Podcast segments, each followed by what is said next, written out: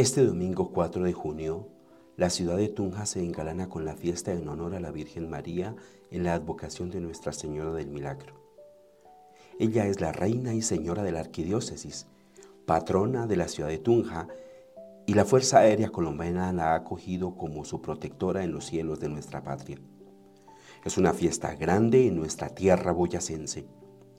En medio de las situaciones confusas que vive la sociedad, la pérdida de sentido, la crisis de identidad, el caos cultural, la polarización política y económica y muchas otras realidades que desorientan, María se presenta para el cristiano y para la humanidad como modelo perfecto de ser humano, de hija de Dios, de cristiano. Recorramos la persona y la tarea de María en la vida de Cristo, de la Iglesia, para reconocer en ella la esperanza que Cristo manifiesta a la humanidad. El discípulo misionero, y con ello me refiero a todo cristiano, recorre su existencia aprendiendo a vivir como hijo de Dios en Jesucristo. Y María es el modelo perfecto de esa vida. María, por su fe, obediencia, meditación de la palabra de Dios y de las acciones de Jesús, es la discípula perfecta. Ella es la primera miembro de la comunidad de creyentes y colaboradora en el renacimiento espiritual de los discípulos. En el Evangelio está María como una mujer libre y fuerte siguiendo a Cristo. Ha vivido toda la peregrinación de la fe como madre, madre de Cristo y madre nuestra. Al pie de la cruz alcanza la comunión para entrar en el misterio de la nueva alianza. Con ella llega a cumplimiento la esperanza de los pobres y el deseo de salvación. Tiene una misión única en la historia de la salvación concibiendo, educando y acompañando a su Hijo hasta su sacrificio. Perseverando con los apóstoles a la espera del Espíritu, cooperó con el nacimiento de la Iglesia, imprimiendo su sello femenino y mariano.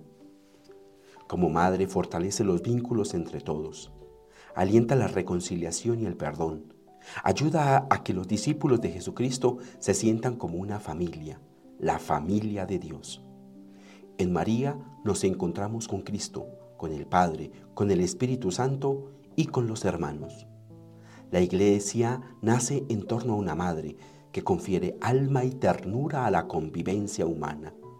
María atrae a multitudes a la comunión con Jesús y su iglesia, como experimentamos en esta fiesta de Nuestra Señora del Milagro de Tunja.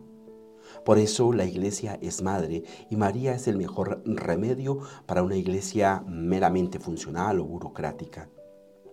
María es la gran misionera y formadora de misioneros. Ella trajo el Evangelio a nuestra tierra. Son incontables las comunidades que han encontrado en ella la inspiración más cercana para aprender cómo ser discípulos y misioneros de Jesús. María se ha hecho parte del caminar de nuestro pueblo boyacense entrando en el tejido de su historia y acogiendo los rasgos más nobles y significativos de su gente. Este santuario de Nuestra Señora del Milagro es testimonio de la presencia cercana de María Boyacá y manifiesta la fe y la confianza que los devotos sienten por ella. Ella les pertenece y ellos la sienten como madre, como hermana.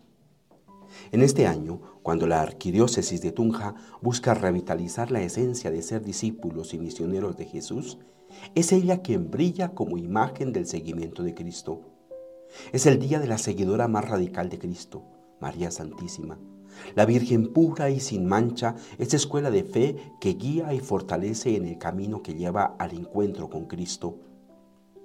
Benedicto XVI decía en Aparecida, permanezcan en la escuela de María Inspírense en sus enseñanzas.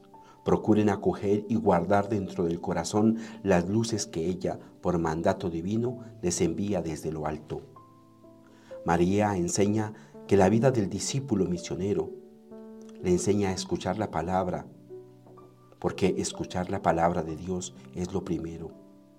Este trato con Jesucristo se facilita con el rezo del Santo Rosario, ejercicio mariano donde el discípulo aprende de la Virgen a contemplar la belleza del rostro de Cristo y experimentar su amor.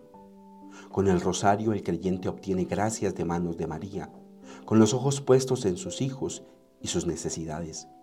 Ella ayuda a mantener en el cristiano las actitudes de atención, servicio, entrega y gratuidad que distinguen a los discípulos de Jesús.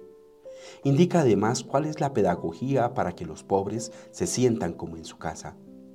Crea comunión y educa en un estilo de vida compartido y solidario, en fraternidad, en atención y acogida. En la arquidiócesis su presencia ha enriquecido y seguirá enriqueciendo a la dimensión materna de la iglesia que la convierten en casa y escuela de comunión y en espacio que prepara para la misión.